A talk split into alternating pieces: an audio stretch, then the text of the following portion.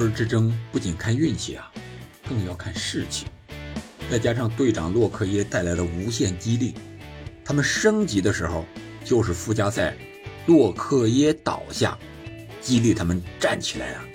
这次他又倒下了，希望能激励卢顿保级。纽卡休养生息近十天，伤兵好了个七七八八差不多，怎奈丁丁受伤半个赛季终复出啊！曼城将进入熟悉的。连胜争冠模式，你好，欢迎来到憨憨聊足球。本期我们将回到预测英超第二十一轮这么一个节奏。由于这一轮的赛程呢安排的是比较散，前五场也就是今天我们要预测的五场是十三号到十五号，然后后边的五场呢是二十号到二十三号，所以说咱们要分开上下集了啊。但是咱们这期。是不收费的啊，因为比较散嘛，不能咱们是吧？所以说不收费了，然后我们就干货满满的来吧。第一场比赛，伯恩利对卢顿，这是六分之争，没有问题。伯恩利本赛季是在十月四日的第二轮比赛之中，二比一是击败了卢顿，拿到赛季的首胜。但是在场面上呢，卢顿并不落下风。目前看。伯恩利虽然感觉是越踢越好，但是他无法阻挡双线的三连败。而卖帽人卢顿，主场擒喜鹊，客场断刀锋，曙光线气更足。两队同在降级区，伯恩利是第十九，而卢顿是第十八，但是在积分上，卢顿是十四分，而伯恩利是十一分。相差四分，别看相差四分，但是对于保级球队来说，也许会造成极大极大的心理压力，因为卢顿他马上就看到了这个保级的希望，埃弗顿和他仅差一分，是吧？所以说这个心理的影响是非常大的。我看好卢顿客场能够拿分，然后是切尔西对富勒姆，这个是周六晚上的八点半。先给大家预告一下啊，从这场比赛开始，然后咱们就一直的播下去，在咪咕二台咱们进行解说，希望大家到时候能够捧场。这场比赛完了之后，应该就是国足的亚洲杯首战对塔吉克斯坦，然后完了就是纽卡对曼城，然后星期天晚上还有凌晨的两场，那热刺还有这个曼联，还有维拉。啊，这个比赛到时候大家捧场啊，再次表示感谢。先说这场比赛的预测吧。两支伦敦球队周中英联杯都输了，周末呢英超德比又要死磕。最靠谱的帕尔默已经被快乐足球附体，啊，在面对英冠球队的时候屡屡错失空门。而农场主呢是被非洲杯抓了两个半的主力壮丁。一边是不靠谱，一边是少了主力，只能说一切皆有可能。但是我更看好切尔西，为什么呢？一个是切尔西，它毕竟有主场优势啊，这斯坦福桥主场还是名不虚传的，而且人员变化比较小啊，只有这个也叫约翰逊，也叫亚克松的吧，他这个是吧，是去了非洲杯，呃，可以说他这个位置呢是布罗亚能够顶替的。那除了两项国内的杯赛，联赛的排名对切尔西来说还是非常看重的，毕竟是传统的豪强嘛。英联杯被这个面曼联的名宿啊卡拉格率领的米德尔斯堡给爆冷了，啊，首回合输了，所以说这个面子上挂不住啊。这场比赛他们一定要在主场找回面子，那弗洛姆就是他们开刀的对象。那第二点，弗洛姆这边呢？他英超的目标不会太高，保级就行了。而且现在这个保级的目标基本是无忧，所以他们会想在杯赛中取得好一点的成绩。那英联杯半决赛呢？首回合是一比二，是遗憾的客场被利物浦逆转了，无奈那是安菲尔德呀，是吧？足总杯第四轮要面对纽卡，这对他们来说，如果留着点劲儿踢一场，还是有机会的。所以说联赛。他们可能会暂时留点力气，这是我看好切尔西的原因。我们再说纽卡和曼城，纽卡这十天能不能休整好呢？从足总杯的比赛看还是不错的，他们是击败了低级别的球队三比零，但是首开纪录的乔林顿却下半场因伤下场了，这对他们的中场防守硬度还是有很大影响的。而曼城这边呢，除了丁丁德布劳内，他的比利时队友多库也复出了，而且两个人还来了一个内库连线，啊，一个挑传让多库破门。呃，除了这两个人复出呢，在后防线上，斯通斯啊是有伤的，这场比赛应该是踢不了。而阿坎吉的伤到底怎么样，能不能出战，还是一个未知数。哈兰德这边呢，我觉得好的应该是差不多了。为了保险起见，如果出场的话也是替补啊。如果是曼城能够啊提前就是领先稳了的话，多半哈兰德应该是不会怎么出场了。总体上看。还是曼城的优势啊更大一些，特别是丁丁的复出啊，他在前场的进攻组织将让曼城的前场配合更加流畅快速，威胁球的机会也会更多。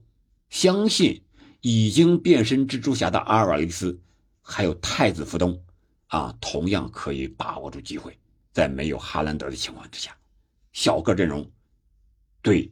纽卡这个大个的后防线来说也是不好防的，你像丹伯恩是吧？什么舍尔、什么拉塞尔斯啊，这些人虽然很高很壮，但是面对小快灵啊这种配合又非常密集熟练的对手来说，对纽卡的防线是一个很大的考验。所以说我看好曼城将在下半场踏着纽卡啊进入熟悉的连胜争冠模式。下场埃弗顿对维拉，中国有句俗话叫“一鼓作气，再而衰，三而竭”。埃弗顿现在就到了这个三而竭这个地步了，他又少了主力中锋勒温，稍显疲态的维拉得到了喘气的机会。我相信艾美丽啊会尝到太妃糖的甜味埃弗顿没有困难也要制造困难呀，足总杯和水晶宫打平需要重赛一场，而且主力中锋吃到了红牌啊，这个勒温。铲球动作比较大，直接被红牌罚下。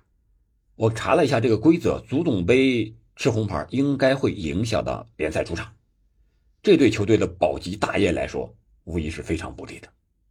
而维拉这边呢是高居第二，足总杯是一比零轻取啊英冠球队，他既保持了球队的状态的一个呃节奏，是吧？还轮休了主力球员，所以说这场比赛无疑对维拉。是更有利的。埃弗顿我们都知道，被罚十分之后，从四连胜到四连败，这简直就是一个大大的过山车呀！眼看保级在望了，结果硬生生的被这魔鬼赛程给害死了。你看他输的都是谁？热刺、曼城，是吧？狼队可能稍微弱一点，但是状态极好啊！九十分钟在这个英联杯和足总杯平了富勒姆和水晶宫啊，所以说埃弗顿啊。现在的战力应该还是就是瞄准和他同级别的对手，啊，这个竞争还是非常靠谱的。除了这场比赛，一月份还有水晶宫有一个足总杯的重赛，还有二十二轮对富勒姆，这都是刚刚交手完打平的球队，啊，所以说这个对埃弗顿来说是应该争取在联赛拿分的比赛，应该用更大的力气。在这纠正一下啊，米德尔斯堡的主帅是曼联的名宿卡里克啊，不是卡拉格啊，呃，他是带领米堡是英联杯是进了四强，而且在首回合是击败了切尔西，而在足总杯呢是进入第三轮是零比一惜败给维拉。然后我们看曼联和热刺这场比赛，这两支球队在东窗人员都有变动。桑乔外租率新安是吧？加纳乔右路放光芒，而热刺这儿呢，因为是亚洲杯和非洲杯少了攻防两端三大核心呀，孙兴敏、萨尔和比苏马。首回合曼场啊，曼联是客场零比二输给了热刺，而进球的萨尔和乌龙的利马都不在，可以说滕哈赫是终于等来了复仇的良机。在阵容上，曼联这边。据说啊，门将奥纳纳为了踢热刺，将缺席喀麦隆非洲杯首战几内亚。但是这对曼联来说是好事吗？二号门将连应急的机会都不给啊，是吧？这奥纳纳一走，或者说一伤，你这怎么办？花了五百万在费内巴切引进的巴因比尔只能枯坐板凳。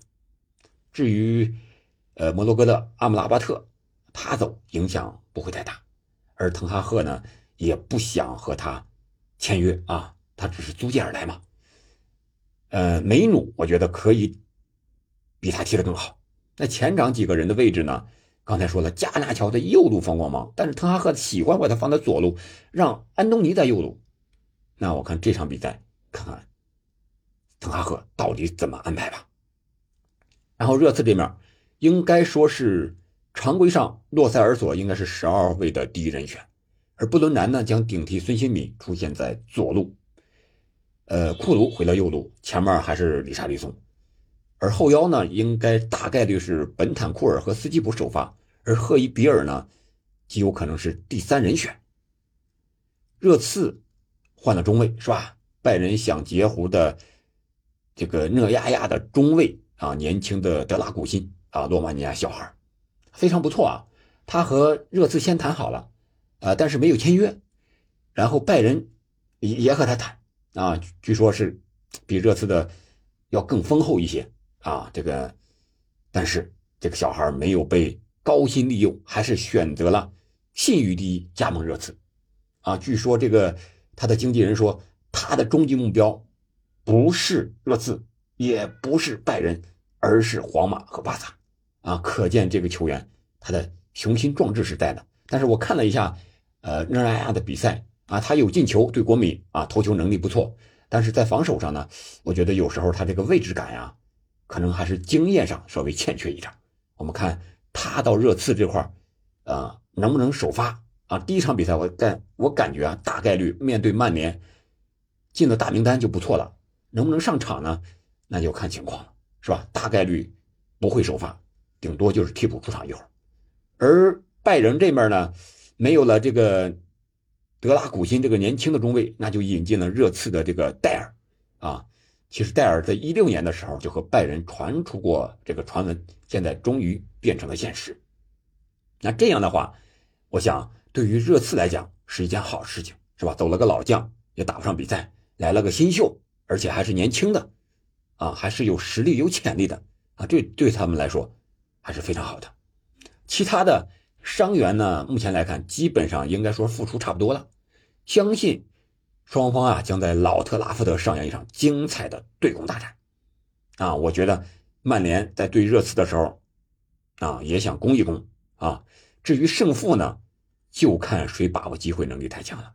从前二轮来看，显然热刺更强呀，进球数上几乎是曼联的两倍，但是失球数热刺也比曼联多两个，这也就是为什么曼联能以负五个净胜球排在第八的原因。